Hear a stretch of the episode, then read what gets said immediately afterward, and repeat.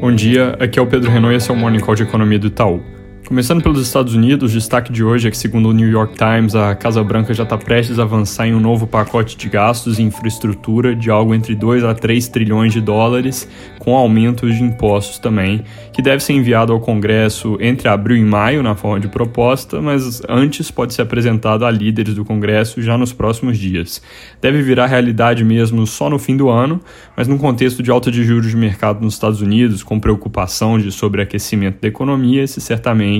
tende a ser mais um fator de pressão. Além disso, hoje a secretária do Tesouro, Janet Yellen, e o presidente do Banco Central, Jerome Powell, falam ao Congresso sobre as medidas de alívio econômico para a pandemia e devem trazer as mensagens de que a recuperação ainda está longe de completa, o que justificaria a manutenção de juros no patamar atual, isso pensando pelo lado do Powell, e que os planos de gasto para suportar a recuperação da economia têm papel crucial na direção de levar o país em direção ao pleno emprego, pensando aqui na Yellen. Eles devem, no entanto, enfrentar perguntas pouco amigáveis por parte do seu público republicanos, com preocupações exatamente sobre inflação acelerando e também sobre o tamanho dos déficits do governo. Aqui no Brasil, o risco que eu mencionei ontem de decretação de um estado de calamidade aparece hoje em reportagem da Folha, que traz que a equipe econômica não descarta nos bastidores a possibilidade de ir por esse caminho caso a pandemia persista nos próximos meses. O jornal não cita a fonte da informação, mas é fato que essa preocupação existe e pode acabar sendo um divisor de águas para a dinâmica de contas públicas no ano.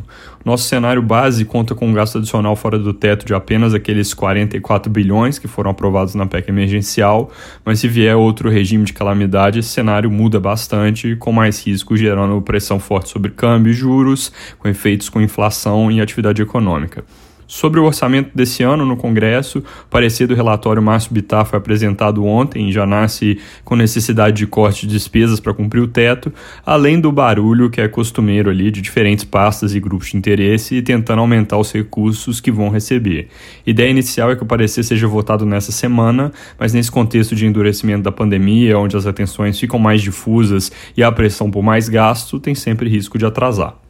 Ainda sobre Congresso, o presidente do Senado, Rodrigo Pacheco, vem defendendo um novo programa de renegociação de dívidas tributárias, um refis, com o perdão de até 100% dos juros e multas devidos. Equipe econômica, obviamente, é contra, dado que isso acaba criando um incentivo para quem não paga o imposto direito. Mudando de assunto para a dinâmica da pandemia, apesar do quadro ainda extremamente preocupante no país como um todo, tem mais cidades fechando, por exemplo, aparece uma notícia super incipiente, mas positiva, de que o ritmo de internações no estado de São Paulo pode estar fazendo um pico. A Folha de hoje traz que os dados tiveram sinais de melhora no fim de semana e que as projeções do governo do estado são de estabilização em breve. O dado de registro de atendimentos hospitalares com quadros respiratórios na cidade de São Paulo também tem recuado ao longo dos últimos dias e no passado ele antecipou bem a tendência de melhora de internações. Então, de novo, é algo super incipiente, numa situação delicada, com hospitais praticamente lotados, mas é algo importante para acompanhar nos próximos dias. Da parte de dados, a confiança do consumidor de maio veio com queda bem forte, 9,8 pontos para 68,2, que é o pior nível desde maio do ano passado.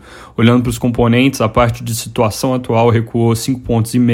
enquanto o índice de expectativas despencou 12,3 pontos, denotando então um aumento importante do pessimismo com curto prazo. Para terminar, acabou de sair a ata da reunião do Copom, que trouxe elevação da Selic para 2,75% na semana passada, e numa primeira leitura, o documento não diverge muito em termos de tom ou conteúdo do comunicado da semana passada, reforçando então a sinalização de uma nova alta de 0,75% na reunião do início de maio e mostrando que a barra para subir menos é alta, dado que a leitura do BCE é que a capacidade ociosa na economia se reduziu, que os choques da segunda onda tendem a ser menos intensos e mais curtos que na primeira e que o ritmo mais acelerado de altas que eles estão imprimindo é importante para conter as expectativas de inflação. Com isso, então, a gente mantém a nossa projeção de alta de 0,75 na próxima reunião e por ano fica mantida a projeção de alta para 5,5% ao final do ciclo de alta. É isso por hoje, bom dia.